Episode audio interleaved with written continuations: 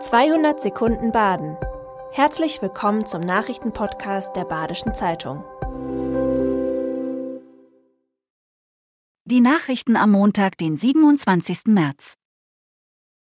Wegen des Superstreiktags droht Deutschland am Montag ein Verkehrschaos. Vom Warnstreik von Verdi und der EVG sind bundesweit Bahnen, Busse und Flugzeuge betroffen.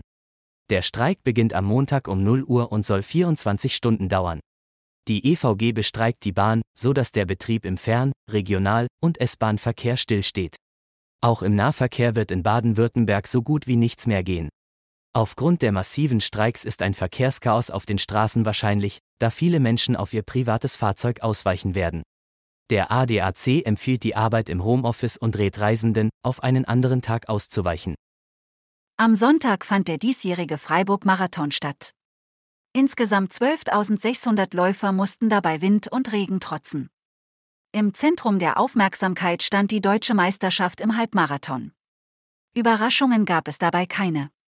Sowohl bei den Männern als auch bei den Frauen setzte sich die Elite durch.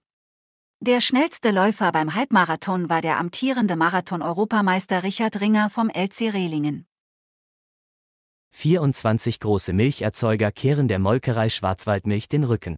2021 lieferten rund 920 Bauern Milch an die Molkerei Schwarzwaldmilch. Durch die Kündigung der 24 Bauern fällt gut ein Zehntel der Schwarzwaldmilchlieferungen weg. Da eine zweijährige Kündigungsfrist greift, gilt die Kündigung erst zum Dezember 2024.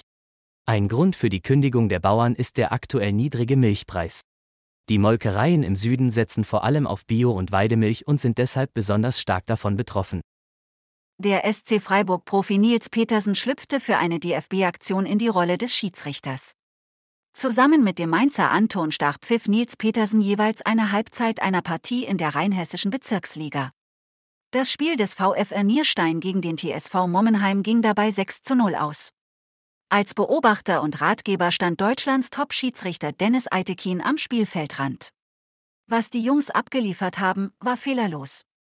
Beide haben es toll gemacht, lobte Dennis Eitekin. Die Aktion bildet den Auftakt einer DFB-Initiative, mit der für das Schiedsrichterwesen in Deutschland geworben werden soll. Das Berghaus Hochblauen soll zu einem Wellness-Tempel werden. Geplant sind ein Pool, ein Whirlpool und zwei Saunen, sowie weitere Zimmer und Aufzüge. Der Teilhaber Hassan Alaka stellte dafür seine Pläne dem Gemeinderat Schlingen vor. Es brauche ein Angebot, damit es auch bei schlechtem Wetter laufe, so Alaka. Wegen des Abwassers hatten einige Gemeinderäte Bedenken geäußert. Für die Erweiterung des Hotels fand sich aber dennoch eine Mehrheit.